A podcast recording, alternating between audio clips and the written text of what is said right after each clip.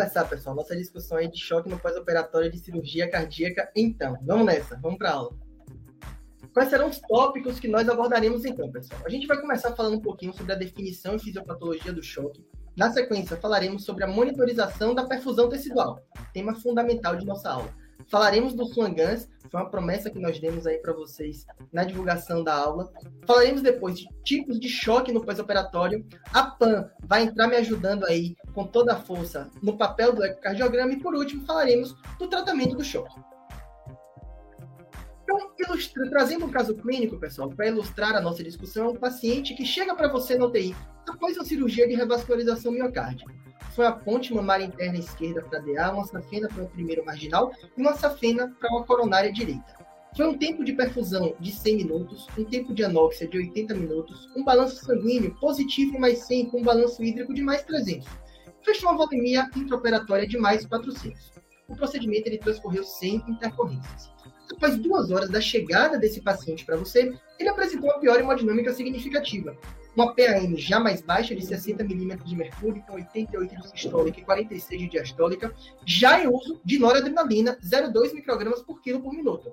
A frequência cardíaca de 120 batimentos por minuto no ritmo sinusal regular que você viu no monitor, ainda em ventilação mecânica.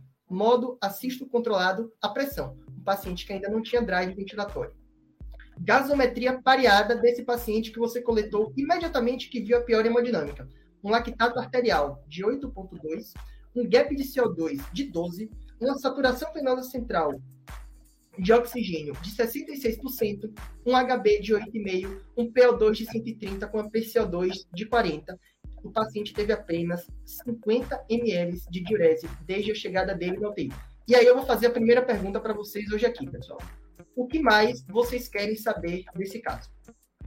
Bom, eu não sei vocês, mas eu quero saber muita coisa. E é essa janela que tem que se abrir na nossa cabeça quando a gente vê um paciente com pior hemodinâmica. Como é que foi o eletrocardiograma pós-cirurgia? Como é que estava a hemoglobina prévia desse paciente? Eu, eu sei que agora está 8,5, mas quanto era antes da cirurgia? Esse paciente tinha hipertensão pulmonar pré-operatória? Quais eram as comorbidades dele? Quanto era a fração de injeção? como era a função ventricular direita no pré-operatório. Esse é um tópico muito importante, pessoal, que a gente vai abordar com detalhes no nosso curso de pós-operatório de cirurgia cardíaca e também no nosso evento. Como é que estava o débito dos drenos desde a chegada? A gente não falou disso. Coagulograma, gasometria, temperatura do paciente, radiografia do tórax e o exame físico, fundamental. E por último, cadê o ecocardiograma beira-leito para ele me ajudar no diagnóstico desse paciente? Pessoal, primeira coisa que a gente precisa fazer é definir o que é choque. Choque nada mais é do que um estado de desequilíbrio entre a oferta de oxigênio, que a gente vai chamar de DO2, e o consumo de oxigênio, que a gente vai chamar de VO2. Observem que nessa definição, em momento nenhum, a gente falou sobre pressão arterial. A gente falou entre oferta e consumo de oxigênio. Muito embora a gente vai ver um pouco mais à frente, a pressão arterial exerça um papel muito importante no nosso raciocínio. Então, pessoal, falando da fisiopatologia, esse, esse, esse slide daqui, ele é fundamental. Justamente porque todo raciocínio clínico que nós faremos beira-leito se baseará nesse slide, tá? O DO2, ele é definido como? Ele é, ele é composto pelo débito cardíaco e pelo conteúdo arterial de O2. O débito cardíaco, por sua vez, ele depende da frequência cardíaca do paciente e do volume sistólico, ao passo que o conteúdo arterial de O2 depende da saturação periférica arterial de oxigênio, da hemoglobina, dos valores de hemoglobina, do HB do paciente, e da PaO2, que nada mais é do que o oxigênio que está dissolvido ali no sangue e exerce uma pequena parcela desse conteúdo arterial de O2. Então já observem aqui que o meu débito cardíaco, que vai ser o foco da nossa aula, tem alguns determinantes. Contratividade, pós-carga e pré-carga, que compõem o volume sistólico, e a frequência cardíaca, que se estiver muito baixa ou muito alta, a ponto de impedir o tempo de enchimento diastólico do paciente, pode comprometer o débito, comprometer, portanto, a oferta de oxigênio no meu DO2 e contribuir para um estado de choque. Cabones, você me disse de oferta e você me disse de consumo de oxigênio. Mas na prática, no beira-leito, quando a gente está lá na UTI com o nosso paciente, o que a gente faz é bater o olho no monitor e ver a PAM. A gente olha e vê a PAM. Se essa PAM está abaixo de 65 milímetros de mercúrio, automaticamente acende aquela luzinha na sua cabeça. Eu posso pensar, será que esse paciente está chocado? Lembrando que hipotensão é diferente de choque. Mas eu vi uma PAM abaixo de 65, aquilo incomoda a gente. A gente quer fazer alguma coisa para resolver aquilo no beira-leito. Mas vem cá, afinal, de onde é que vem essa história de que PAM tem que estar acima de 65 milímetros de mercúrio para o meu paciente estar bem perfundido? Acontece, pessoal, que a PAM ela se correlaciona diretamente com o que está acontecendo lá no nível celular, entre o capilar e as células, que é onde efetivamente existe essa oferta de oxigênio para os tecidos. Lá na década de 70, na década de 80, foram feitos alguns estudos experimentais e se viu que com a PAM abaixo de 65, o organismo ele perde a capacidade de autorregulação do fluxo sanguíneo para os tecidos. Mas o que é isso, Luiz? O que é autorregulação do fluxo sanguíneo? Pessoal, nosso organismo ele tem a capacidade incrível de aumentar o fluxo sanguíneo para os tecidos com a maior taxa metabólica, que estão consumindo mais oxigênio, e de diminuir o fluxo sanguíneo para aqueles tecidos com a menor taxa metabólica, que estão consumindo menos oxigênio. Mas isso é feito até valores de PAM ali em torno de 60 a 65 milímetros de mercúrio. Abaixo desse ponto, o organismo perde essa capacidade. Então, eu vou ter tecidos precisando de oxigênio e sem conseguir o aumento do fluxo adequado. Enquanto vai ter muito fluxo para outros tecidos que não estão com essa taxa metabólica toda. Portanto, abaixo de 65, eu espero que comece a haver essa diferença no acoplamento entre oferta e consumo de oxigênio. E aí a gente vai começar a falar agora, pessoal, dos parâmetros que a gente utiliza para avaliar a perfusão tecidual. E eu queria começar com um polêmico que é o lactato. A primeira coisa é que o lactato ele pode ser venoso, tá? Existe uma correlação razoável entre o lactato que eu ponho na veia do meu paciente e na artéria do meu paciente. Essa correlação só se perde para valores muito elevados, quando você já sabe que seu paciente está mal perfundido. Então, lactato pode ser venoso. Primeiro ponto. Segundo, lactato elevado, ele não significa necessariamente que o meu paciente esteja em anaerobiose, que o meu paciente esteja com a diminuição da oferta de oxigênio. E para entender o porquê disso, a gente precisa recorrer lá às aulas de bioquímica da faculdade. Onde é que vem o lactato, pessoal? Primeira coisa, a glicose ela vai ser metabolizada na glicólise em piruvato. É uma reação química que vai gerar o piruvato ao final.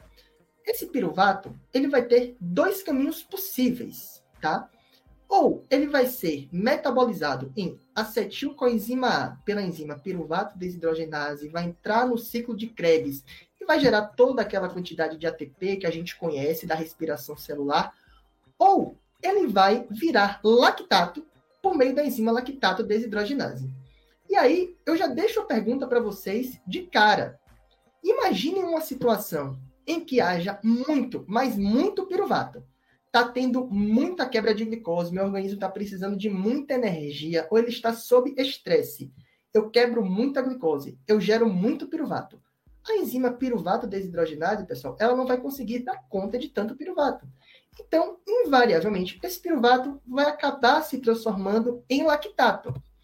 É por isso que o lactato ele pode tanto estar aumentado por, no cenário de anaerobiose, quanto por aumento da produção de piruvato. Inclusive, existe uma relação aí na literatura de que se a quantidade de lactato é até 10 vezes maior que a quantidade de piruvato, está tudo bem. Esse paciente não está em choque. Mas se essa quantidade de lactato excede 10 vezes a quantidade de piruvato, aí a gente começa a pensar que de fato o meu paciente esteja mal perfundido. Então, quais são as causas de hiperlactatemia que não em situações de má perfusão periférica? Então, liberação endógena de catecolaminas. Lá no Dante Pazanese, eu às vezes comento isso com os residentes dos nossos plantões. Poxa, às vezes você dá uma catecolamina para o paciente, dá, liga uma adrena e o lactato sobe. Porque quando a gente dá catecolamina, eu aumento a quebra de glicose. Gera mais pirivato, gera mais lactato. Não significa que meu paciente piorou necessariamente. Outra coisa, diminuição do clearance. Será que o fígado desse paciente consegue metabolizar o lactato? Então, eu lembro lá do ciclo de Core do fígado, em que o lactato ele é convertido novamente em glicose. Resposta inflamatória da cirurgia, cirurgia cardíaca é um grande exemplo desse caso, e naqueles pacientes que também têm disfunção renal.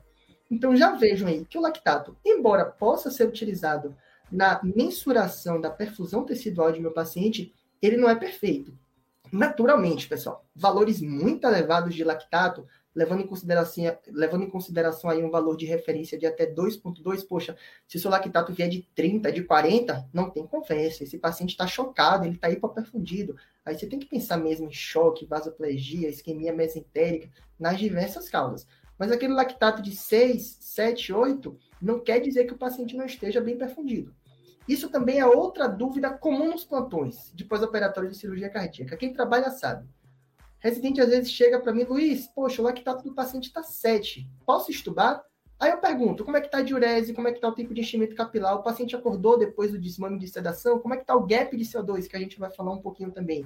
Se esses outros parâmetros todos estiverem bons, pessoal, fecha os olhos para o lactato, tá? E pode estubar o paciente que muito provavelmente a causa dessa hiperlactatemia não é choque. Falando um pouquinho agora do tempo de enchimento capilar. Quais são as desvantagens de a gente utilizar o tempo de enchimento capilar, pessoal? Primeiro, variabilidade interobservador. Então, é, às vezes você faz a sua avaliação, você acha ali que está um pouco alargado, o seu colega faz, está limítrofe. Então, essa, essa concordância interobservador não é das melhores, tá? Isso já é bem descrito na literatura. Outra coisa, interferência de fatores ambientais ambientes de luminosidades diferentes ou de temperaturas diferentes, ambientes mais frios tendem a alargar um pouco mais o tempo de enchimento capilar, o que prejudica um pouco a acurácia desse exame.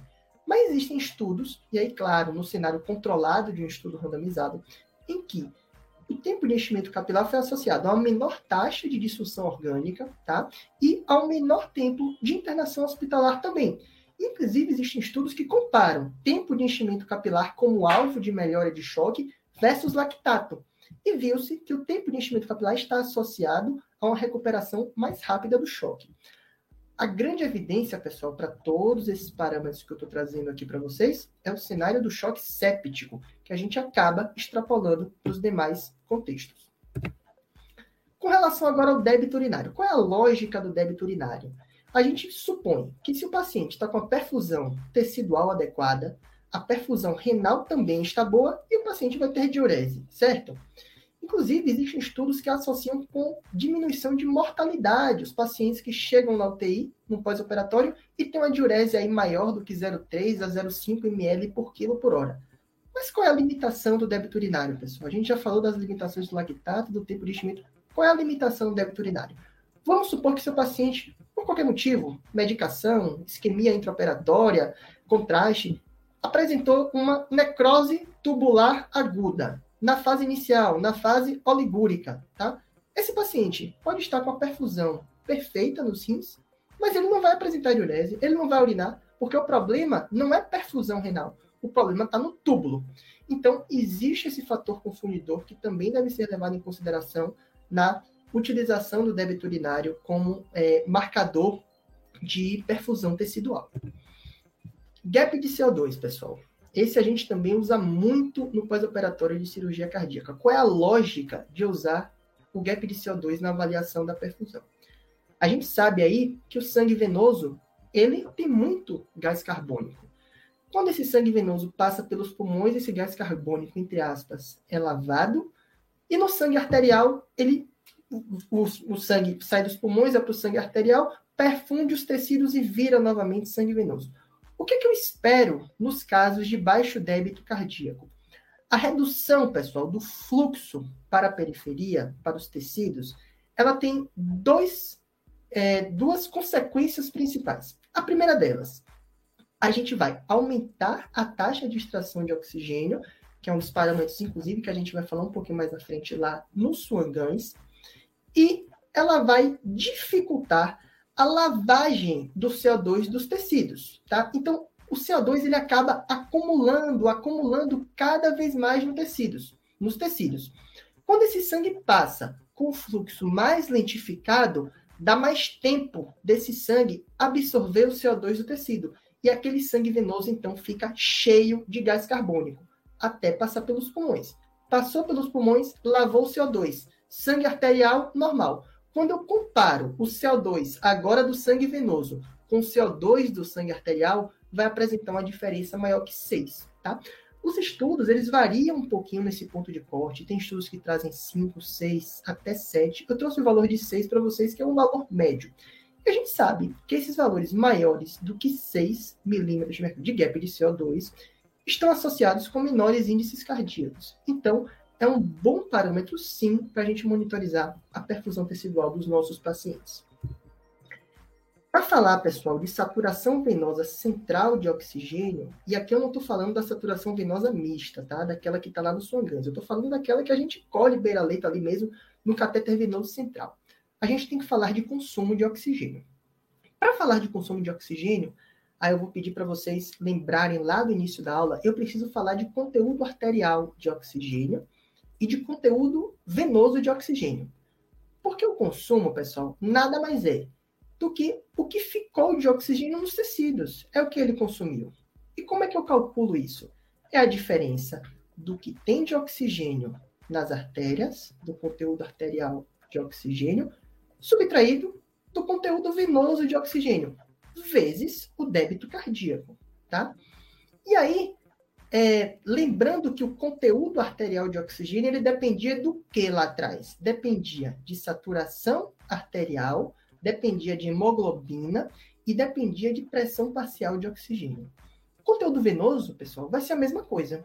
Ele vai depender de saturação venosa de oxigênio, ele vai depender de hemoglobina e ele vai depender de pressão venosa de oxigênio. Eu rearrumei essa fórmula que é bem complexa para a gente chegar a esse final e trouxe aqui para vocês o resultado. Saturação venosa central de oxigênio é igual a saturação arterial de oxigênio subtraído do consumo de oxigênio dividido por 1,36 vezes hemoglobina multiplicado pelo débito cardíaco. E aí a gente vai perceber o seguinte, levando em consideração que a minha saturação arterial de oxigênio está estável e que o meu HB está estável também, o que é que vai acontecer com minha saturação venosa central de oxigênio se o meu consumo de oxigênio aumenta? Ou seja, se eu estou num estado inflamatório. Se o meu consumo, pessoal, que é o meu VA2, aumenta, essa fração, essa divisão vai dar um número maior. Quando eu subtrair a saturação desse número maior, vai dar um número menor. Então, a saturação venosa central de oxigênio ela cai toda vez que o consumo de oxigênio aumenta.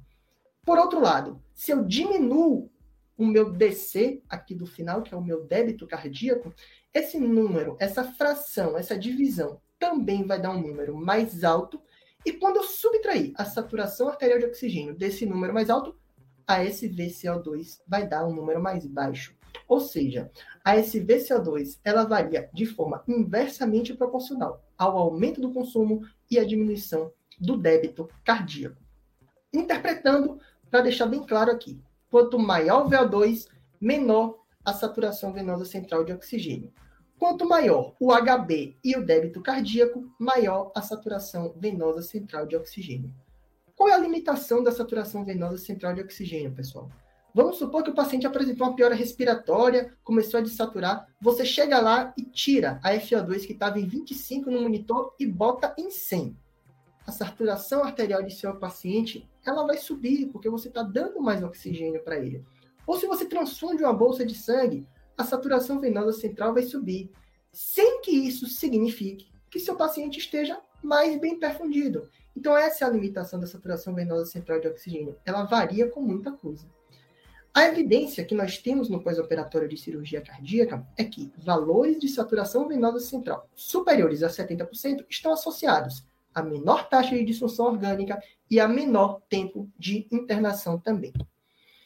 Galera, falamos de um bocado de parâmetro aqui que a gente usa no dia a dia, nos nossos plantões. E agora a gente vai falar de Swangans. É difícil esgotar o tema Swangans quando ele faz parte de uma outra aula que é choque em pós-operatório de cirurgia cardíaca. Então, por conta disso, no nosso curso de pós-operatório, vai ter um módulo, vai, na verdade, vai ter uma aula inteira só para a gente falar de Swangans. Indicações, contraindicações, como eu interpreto, quais são as ciladas do Swangans, que é importante a gente saiba, eu já vou comentar algumas agora também. Swangans, pessoal, ele tem alguns modelos possíveis de catéter, mas eu trouxe para aqui para vocês o catéter de quatro vias, tá? Essa via azul, essa via mais inferior do catéter, é a via venosa, tá? É a via proximal. Venosa não, desculpa, é a via proximal. Essa via do meio é a via do termisto, que vai calcular o débito cardíaco baseado aí no método de termodiluição. Essa terceira via de baixo para cima é a via distal, é a via que de fato vai ficar lá no capilar pulmonar e que a gente vai insuflar o balão para medir a pressão de oclusão de artéria pulmonar. E essa seringa está conectada na via do balão, que a gente insufla o balonete antes de calcular a pressão de oclusão de artéria pulmonar. Quais são as indicações do Swangans, pessoal? Choque cardiogênico, choque de etiologia incerta, hipertensão pulmonar, doença valvar grave, chante direita e esquerda. E aí vocês vão me perguntar, Luiz, eu só não estou entendendo porque você botou o símbolo do Waze aí nesse slide. Você colocou errado? Não, pessoal. Isso daí é uma impressão de quem é um entusiasta do Swangans. Qual é a analogia que eu quero fazer com vocês? Se você está indo para um lugar, um lugar perto de sua casa, de carro, tá? Que fica a um quilômetro de sua casa, você tem que chegar daqui a 30 minutos.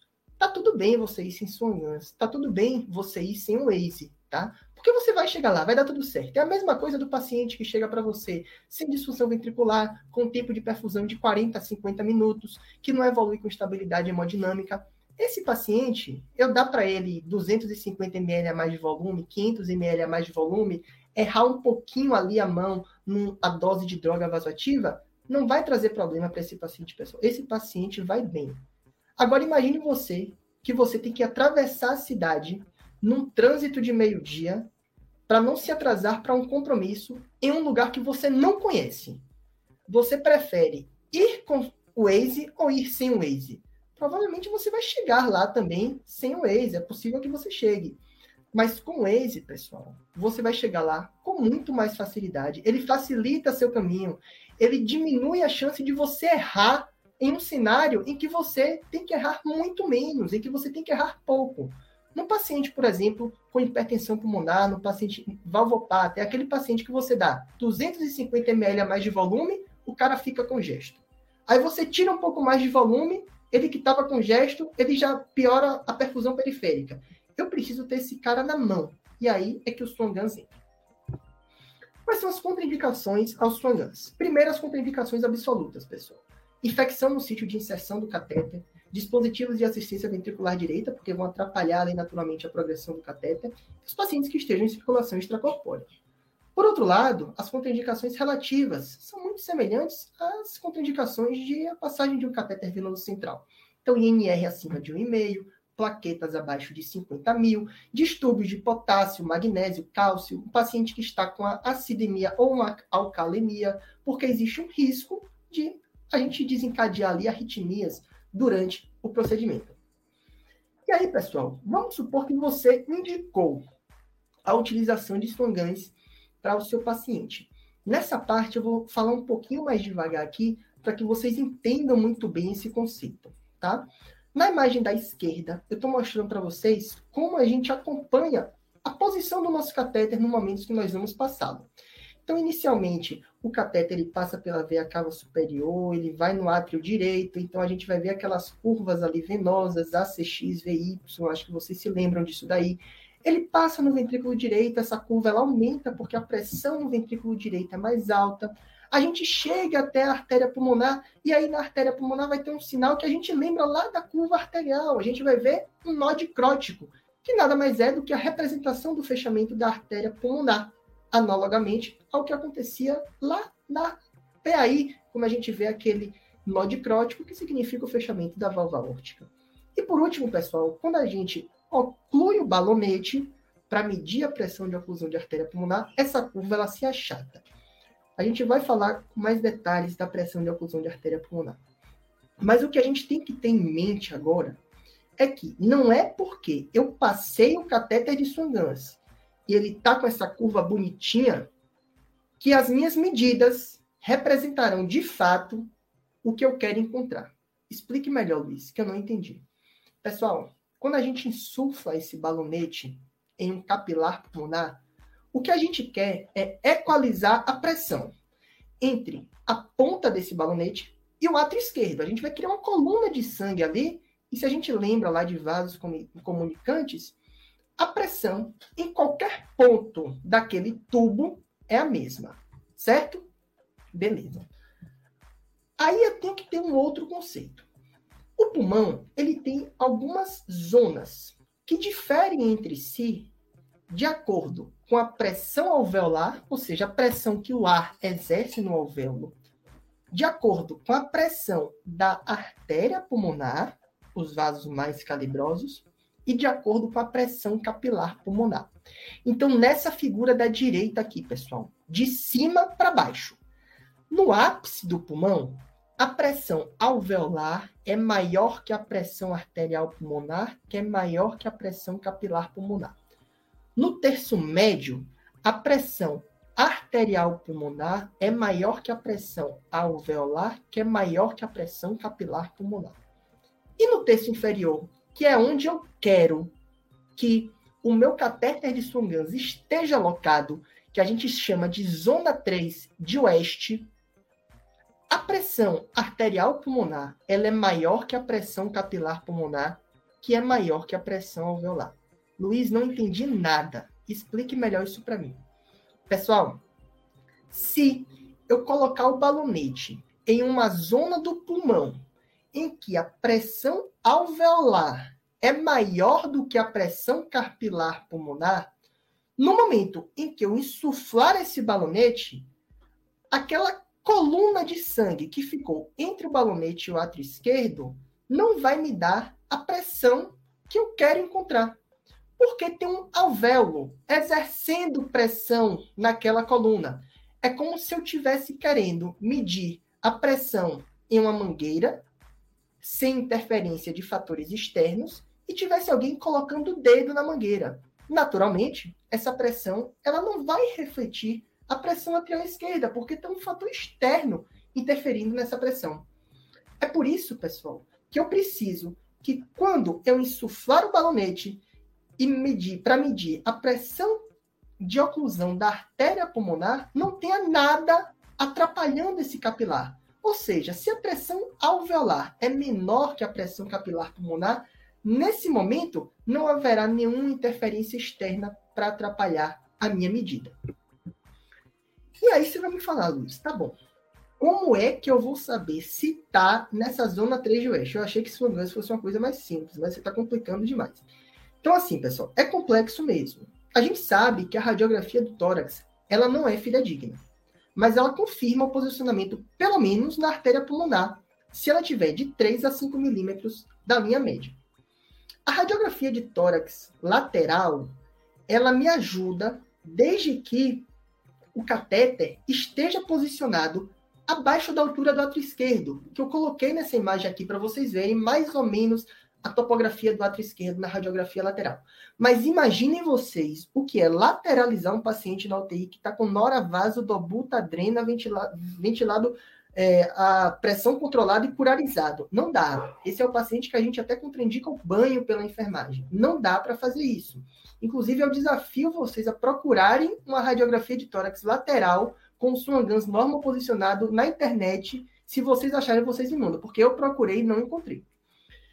E existem algumas outras formas de a gente encontrar, é, de a gente saber que o nosso cateter está bem locado. A primeira delas é a estabilidade pulmonar no ciclo respiratório. Então, quando eu insuflar o balonete e que a curva achatar, de acordo com a inspiração e expiração do meu paciente, essa curva não vai oscilar. Esse é um sinal de que está tudo bem, porque não tem pressão alveolar atrapalhando aquela pressão. E além disso, valores inferiores de pressão de oclusão de artéria pulmonar, inferiores à pressão diastólica da artéria pulmonar, também me indicam que meu catéter está bem locado na zona 3 de oeste. Sei que pode ter ficado um pouco é, confusa essa parte, talvez, espero que vocês tenham entendido, mas eu garanto para vocês que no, na nossa aula do curso de, de pós-operatória de cirurgia cardíaca, isso vai ser bem mais detalhado. Tá legal? Quais são os parâmetros que o Swangans me dá, então? Então, tem alguns parâmetros que são medidos diretamente e outros são medidos indiretamente. O que é que eu consigo medir? O catéter está lá e ele mede a pressão e me dá a pressão. Então, PVC, pressão venosa central, pressão em câmaras direitas, pressão de artéria pulmonar, pressão de oclusão de artéria pulmonar, que é aquela que a gente insufla o balonete, que falamos um pouco mais agora, o débito cardíaco. E aí, o débito cardíaco tem dois métodos principais. Eu posso medir esse débito cardíaco por termodiluição, injetando um soro gelado, e de acordo com o fluxo desse soro gelado da via proximal até a via distal, eu consigo estimar o débito cardíaco do meu paciente e eu posso fazer também pela equação de Fick, que leva em consideração uma série de variáveis que eu vou falar no final do nosso caso clínico. Fiquem até o final. E eu consigo medir também a saturação venosa mista de oxigênio. Lembrando que a saturação venosa mista, pessoal, é aquela lá na extremidade distal é, do catéter de artéria pulmonar. Então, ela pega todo o sangue que foi drenado da veia cava superior e também da veia cava inferior, diferente da saturação venosa central. Quais são os parâmetros que eu meço indiretamente? Então, resistência vascular sistêmica, resistência vascular pulmonar, índice cardíaco, DO2. O Swangans, ele me dá, pessoal, qual é a oferta de oxigênio. O Swangans, ele me dá qual é o consumo de oxigênio e me dá a taxa de extração de oxigênio. É tudo que eu preciso saber para raciocinar se o meu paciente está melhorando após uma intervenção que eu fiz ou não. Qual é a limitação que eu vejo na prática do Swangans, pessoal? Esse paciente, por exemplo, do nosso caso clínico, vamos supor que ele veio para você na UTI sem Swangans. Você ele chocou, aí você começou Nora, você achou que ele estava mal perfundido depois da Nora, ele tinha uma disfunção ventricular esquerda prévia, você ligou uma dobuta, deu volume, e aí depois você passou o Swangans. Esse Swangans, agora, ele já está todo mexido pelas suas intervenções. A resistência vascular sistêmica já não é mais a do paciente porque você deu vasopressor, o débito cardíaco não é mais do paciente porque você deu inotrópico. Então, a gente tem que avaliar os Swangans sempre com essas ressalvas, tá? E tentar acompanhar qual é o comportamento das medidas ao longo do tempo. Faça uma intervenção, faça uma nova medida. Faça uma intervenção, faça uma nova medida. Porque isso me ajuda a entender melhor o que é que está acontecendo. Como é que eu vou medir, pessoal, adequadamente a minha pressão de oclusão de artéria pulmonar? Primeiro, tem que ser três medidas, tá? E aí a gente tira a média dessas medidas. E, além disso, a gente tem que medir ao final da expiração. Então, é, fica do lado do paciente mesmo. O paciente terminou de expirar, você insufla o balonete, olha para o monitor, vê o valor. O monitor ele vai lhe dar o valor exato. Em amarelo vai aparecer um monitor de press... o valor da pressão de oclusão de artéria pulmonar. Você faz três vezes e tira a média. O que é que aumenta a pressão de oclusão de artéria pulmonar? Disfunção ventricular esquerda, doença valvar esquerda, tamponamento pericárdico e hipervolemia. O que é que reduz?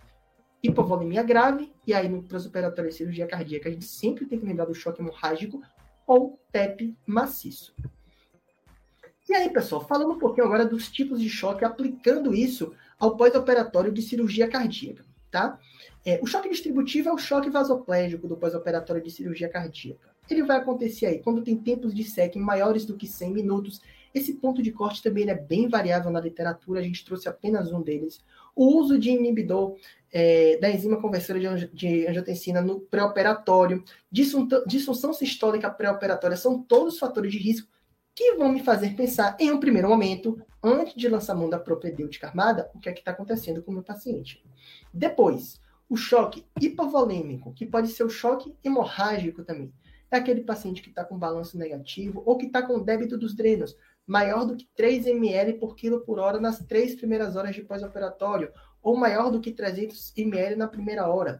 A gente vai falar detalhadamente, pessoal, no nosso capítulo de book, na nossa aula do curso de sangramento aumentado, o que é que a gente tem que fazer nesses casos. E a gente sempre tem que descartar coagulopatia, acidose, hipotermia, hipocalcemia, porque são todos fatores que vão interferir ali na coagulação do nosso paciente, contribuindo para um sangramento mais significativo.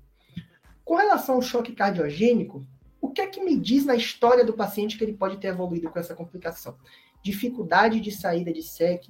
Então, lembrando aí que o paciente foi canulado para a circulação extracorpórea, foi clampeada a aorta, então a gente vai ter uma anóxia ali, e o coração ficou recebendo solução cardioplégica durante toda a cirurgia. Às vezes, esse coração, após todo esse período cirúrgico, ele tem dificuldade para voltar a ter uma contratilidade efetiva. Então, essa dificuldade deve acender aquela luzinha para a gente pensar que o paciente pode estar com choque cardiogênico. Paciente que tem disfunção prévia de VEL, de VD, hipertensão pulmonar prévia, o paciente que apresenta novas ondas Q no eletrocardiograma. É um outro tópico que a gente aborda no nosso curso também. Infarto perioperatório. Tem que sempre ficar ligado com isso, pessoal. É o paciente entrando na UTI e chegando alguém com carrinho de eletro para fazer o alerta desse paciente. Choque obstrutivo, a gente vai pensar em tamponamento ou em pneumotórax. Então, aquele paciente ou que não tem débito pelo treino, ou que tem um débito muito elevado, às vezes tem um coágulo ali comprimindo a câmara cardíaca, impedindo o enchimento dela. Paciente que está com estase jugular, que não, tem, não tinha disfunção ventricular direita ou insuficiência tricúspide prévia, eu tenho que pensar é, no choque obstrutivo, ou aquele paciente que se apresenta com a piora ventilatória é, ou com a ausculta diminuída, para a gente pensar aí em pneumotórax hipertensivo. Finalizando sua ganso, pessoal. Perfis de choque. Pode ser hipovolêmico, cardiogênico, distributivo, e as duas últimas linhas eu botei que são os obstrutivos, TEP e pneumotórax, e na de baixo tamponamento. E aí, quais são os parâmetros que a gente vai utilizar? Pressão de oclusão de artéria pulmonar, débito cardíaco e resistência vascular sistêmica. No choque hipovolêmico, pessoal, a pressão de oclusão de artéria pulmonar ela está normal em estados precoces ou baixa em estados mais tardios. O débito cardíaco ele está normal ou baixo. E a resistência vascular sistêmica ela se encontra elevada. No choque cardiogênico, a pressão de oclusão de artéria pulmonar ela está alta. Então, lembrando aí que o ventrículo ele está cheio de sangue, ele não está conseguindo ejetar aquele volume. Quando eu fizer a oclusão do meu balonete no capilar pulmonar, a pressão arterial esquerda vai estar alta, que é o reflexo da pressão de enchimento final ventricular esquerda, tá? Então, ela vai estar alta o débito cardíaco naturalmente é baixo e a resistência vascular sistêmica é alta, daí aquelas extremidades frias do paciente em choque cardiogênico. No choque distributivo, a pressão de oclusão de artéria pulmonar, ela está normal ou baixa, o débito cardíaco, o mais comum é que esteja alto e a resistência vascular sistêmica ela está baixa. Mas espera aí. Agora foi que eu não entendi nada.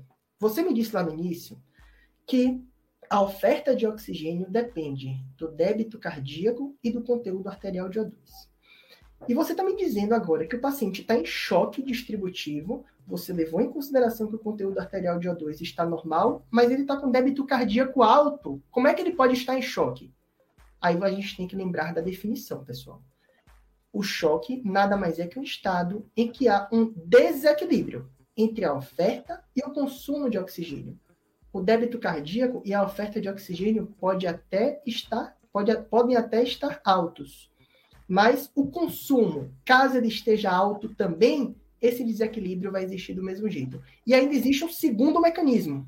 Ainda existe um segundo mecanismo. Nesses pacientes, é muito comum haver uma disfunção da microcirculação, que é onde eu quero saber se o oxigênio está saindo da, do sangue arterial e passando para a célula, para ela consumir esse oxigênio e gerar energia. Se houver uma disfunção da microcirculação e houver uma dificuldade na captação desse oxigênio, o débito cardíaco ele pode estar alto como for, que a célula não vai conseguir captar esse oxigênio. Com relação ao TEP ou pneumotórax, a pressão de oclusão de artéria pulmonar está normal ou baixa, o débito cardíaco também normal ou baixa, a resistência vascular sistêmica está alta. E para finalizar, pessoal, no tamponamento, a pressão de oclusão de artéria pulmonar está alta, o débito baixo e a resistência vascular sistêmica está alta. Depois dessa parte toda de diagnóstico, a gente vai falar aqui, para finalizar, sobre o tratamento do nosso paciente que está com choque. A gente já identificou essa condição e agora a gente precisa tratar. E esse tratamento, pessoal, ele vai se basear ou na pré-carga, ou na pós-carga, ou na contratilidade, de acordo com cada uma dessas opções terapêuticas que eu trouxe aí para vocês. Com relação à pré-carga, pessoal, a primeira coisa que a gente faz no paciente que está chocado e que a gente julga beira-leito ali por aqueles parâmetros que eu comentei mais cedo, que ele está hipovolêmico, é administrar solução cristalóide. E aí existe aquele debate na literatura, né? O que é melhor? É soro fisiológico ou é solução balanceada, como ringer lactato, plasma light? Pessoal, os estudos mais recentes mostram aí que parece haver um pequeno benefício, principalmente nos desfechos de disfunção renal naqueles pacientes que recebem grandes volumes de soro fisiológico. Por quê? Porque ele é rico em cloreto. A gente sabe que o cloro faz vasoconstricção da arteríola aferente e pode, de fato, piorar a função renal desses pacientes. Mas na prática, principalmente no pós-operatório de cirurgia cardíaca, em que isso ainda não foi completamente estudado, uma ou outra é, solução é, está bem indicada. Naquele paciente com disfunção ventricular, a gente sempre deve ter muito cuidado na reposição volêmica, porque a gente sabe que se a gente encharca esse paciente, aquele ventrículo esquerdo pode inclusive piorar a sua contratilidade. Vamos supor que você já deu uma quantidade significativa de volume, mas a gente sabe também que a boa parte desse volume que a gente administra na veia, ele extravasa por terceiro espaço. Então, eu quero dar, às vezes, uma solução albuminada, que a gente faz na prática no pós-operatório de cirurgia cardíaca, sobretudo naquele paciente que já recebeu muito volume, mas eu estou achando que cabe um pouco mais. A gente pode diluir aí, de uma forma bem prática para vocês. 400 ml de soro fisiológico a 0,09% com 50 ml de albumina a 20%, que é um frasco. E administra esse volume adicional na tentativa de deixar aquele volume um pouquinho mais preso dentro do vaso do paciente. Com relação aos vasopressores, pessoal, eu coloquei um asterisco aqui, porque ele está na pré-carga, mas na verdade, o grande benefício dos vasopressores, além dessa melhora da pré-carga, que melhora o débito cardíaco, mas o principal benefício dele é permitir que o organismo recupere aquela autorregulação do fluxo que foi perdida a partir do momento que a minha PAM acaba, abaixa de 65 a 60 milímetros de mercúrio. O meu objetivo, então, ao dar vasopressores, o alvo dele é uma PAM acima de 65. A gente pode usar a noradrenalina, que não ficou comprovado ainda que de fato seja melhor que a vasopressina, isso é importante da gente citar, mas que na prática é a primeira droga que entra. A gente pode dar na dose de 0,05 a 1 micrograma por quilo por minuto. Habitualmente, eu na prática, o que, é que eu faço? Passou de 0,3 de nora, eu associo vasopressina de 0,01 a 0,04 unidades por minuto. E aí vamos supor que o meu paciente esteja sangrando. A definição de sangramento aumentado, pessoal, que é maior do que 300 ml na primeira hora, na primeira hora ou maior do que 3 ml por quilo por hora durante 3 horas seguidas. Essa definição também é bem variável na literatura. A gente trouxe para vocês aqui apenas uma delas. E aí, pessoal, antes da gente mandar para o centro cirúrgico, e a PAN fez um comentário que eu espero que vocês lembrem, que a gente às vezes manda o paciente para o centro cirúrgico, mas só 50% dos casos são resolvidos. Em 50% dos casos tinha uma causa mecânica. E nos outros 50%, o que é estava acontecendo? Muito provavelmente, pessoal, esse paciente ele tinha uma alteração de coagulação que, se fosse revertida, impediria até mesmo a reabordagem. Então, será que esse paciente está acidótico? Será que ele está hipotérmico? Será que esse paciente é, tem um TTPA alargado? Será que ele está ainda sob efeito da heparina que foi feita durante a circulação extracorpórea? São perguntas fundamentais que a gente tem que fazer. E aí, pessoal, entra o papel do tromboelastograma que eu não vou entrar em detalhes também aqui. Na aula de dissecção aórtica do nosso curso, eu falo só sobre a interpretação do elastograma e do valor dele para a gente tocar o paciente com sangramento pós-operatório. Mas eu deixo uma dica para vocês. Um spoiler. O TCA, ele é falho em predizer reversão de heparina com protamina. Então, trocando em miúdos aí, o paciente sai de SEC com heparina, geralmente a gente referte com prota o cara chega sangrando no centro cirúrgico. Eu faço um TCA da normal. Isso não quer dizer necessariamente que não tenha heparina funcionando. O tromboelastograma lhe dá isso. Tem um canal do tromboelastograma, que é o INTEM, que ele mimetiza a via intrínseca e que ele é muito mais acurado do que o TCA para me dar essa resposta. É aquele paciente que está sangrando, eu faço o TCA, o TCA está normal. Vai vir o que em sua cabeça? O problema é mecânico, vou mandar para o centro cirúrgico. Mas aí você faz o tromboelastograma. Tromboelastograma tem alterado. Vou reverter a heparina que ele recebeu no centro cirúrgico. E aí, pessoal, ainda falando de vasopressores de pré-carga, azul de metileno, tá? Uma droga aí cada vez mais estudada no contexto do choque vasoplégico, do choque séptico. Ele é um inibidor da guanilato ciclase que participa do metabolismo do óxido nítrico e a dose é de 1,5 miligramas por quilo que entra em uma hora. Quais são as complicações do uso do azul de metileno, pessoal? Inibição de vasoconstricção hipóxica, então isso pode piorar a relação PF do meu paciente, porque aquelas áreas do pulmão que estão sendo mal ventiladas, elas passarão agora a ser bem perfundidas. o paciente pode apresentar também hemólise e vasoconstricção explosiva. E agora, a gente já falou de pré-carga, a gente falou de vasopressores, a gente vai falar de contratilidade. Primeira droga que entra, geralmente, pessoal, na prática, é a dobutamina. No Dante, lá na, na UTI pós-operatória, a gente costuma usar uma dose, uma diluição muito legal, que eu recomendo que vocês levem para a prática de vocês, porque facilita o manejo da, dessa droga vasoativa na bomba de infusão. Você pega 0,48 e multiplica pelo peso do paciente. Esse resultado você vai dar em ml de dobutamina, da ampola de 200 250 miligramas em 20 ml. E você vai completar esse volume para 100 com soro fisiológico. Nessa solução, 1 ml hora é igual a 1 micrograma quilo por minuto. Facilita muito sua vida. Então, a dobuta, ela tem ação beta-1 e alfa-2. Por que é importante eu saber disso? Pessoal, receptor alfa-2 ele causa vasodilatação. No paciente que está muito hipotenso, se eu der dobuta, corre o risco dele piorar a hipotensão e contribuir para aquele, todos aqueles efeitos deletérios que eu comentei de uma PAM muito baixa. Então, nesses pacientes muito hipotensos, necessariamente eu preciso dar um vasopressor associado. A dose da dobutamina de 2,5 a 20 microgramas por quilo por minuto.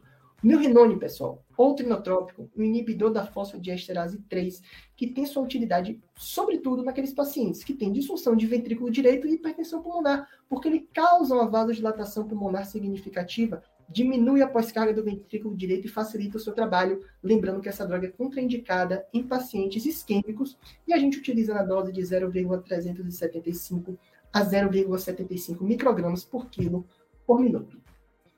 Balão intraórtico, pessoal. Esse daqui, sem dúvidas, é um que merece uma aula só dele, tá? Então, pensando nisso, no nosso curso também tem uma aula só de balão intraórtico para a gente ver indicações, contraindicações, como é que a gente interpreta essa curva que eu trouxe para vocês aqui. Essa imagem, inclusive, é do nosso e-book, tá? E o mecanismo de ação, pessoal, ele é uma bomba de contrapulsação. Quando o coração contrai, ele relaxa. Quando o coração relaxa, ele contrai.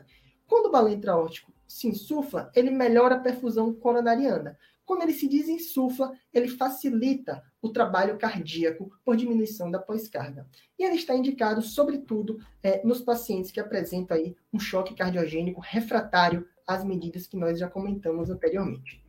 Pessoal, chegamos ao final da nossa aula e vamos agora só fechar o nosso caso clínico.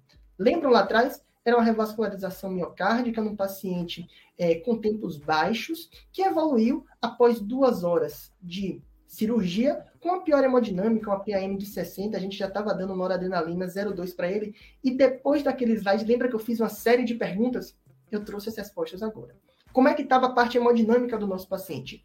PAM de 60 frequência cardíaca de 120, bulhas sem alterações, o exame físico, sem estado jugular, lactato de 8,2, o gap de CO2 de 12, uma saturação venosa central de oxigênio de 62%. Todos os parâmetros alterados. O tempo de enchimento capilar também não estava legal. Fração de ejeção era boa, VD era bom, não tinha hipertensão pulmonar, não tinha tamponamento, o eletro era normal, não tinha ondas Q. Você, nesse momento, não pensou em infarto perioperatório. Respiratório, ausculta limpa, intubado, fração inspiratória de oxigênio de 50%, nos parâmetros ok do ventilador, saturando 98 com a boa relação PF, sem alterações no raio-x do tórax. Diurese, agora 100 ml desde a chegada à função renal boa, sem alterações é, de eletrólitos, potássio magnésio bons. O paciente estava normotérmico, ele não estava hipotérmico. Os drenos tinham débito de 100 ml apenas, ok? O HB de 8,5, Prevera 9, a plaqueta de 160 mil. INR de 1,2, um TCA de 100 segundos. Você gostaria de fazer um ROTEM, mas o seu serviço não está disponível. E aí, pessoal, você passou um Swangans desse paciente, e aí, quando você passa o Swangans, ele vai lhe pedir, o monitor, ele vai lhe pedir algumas informações para poder fazer os cálculos, aqueles cálculos indiretos, e lhe dar as respostas que você pede. Então você chegou lá, coletou uma gasometria arterial do paciente, coletou a satura, botou a saturação arterial no monitor, botou a saturação venosa mista de oxigênio, então você tem que coletar necessariamente da via distal, que é a via amarela. Você colocou o HB do paciente no monitor, altura, idade, gênero, peso, tudo isso você precisa colocar, pessoal, para o monitor calcular é, o seu débito cardíaco.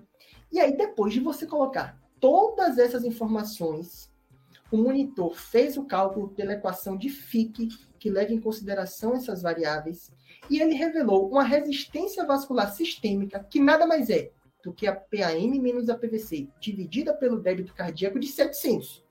Vou trazer esse spoiler para vocês, mas esse valor ele está disponível na internet de forma fácil. O valor da resistência vascular sistêmica normal é de 900 a 400.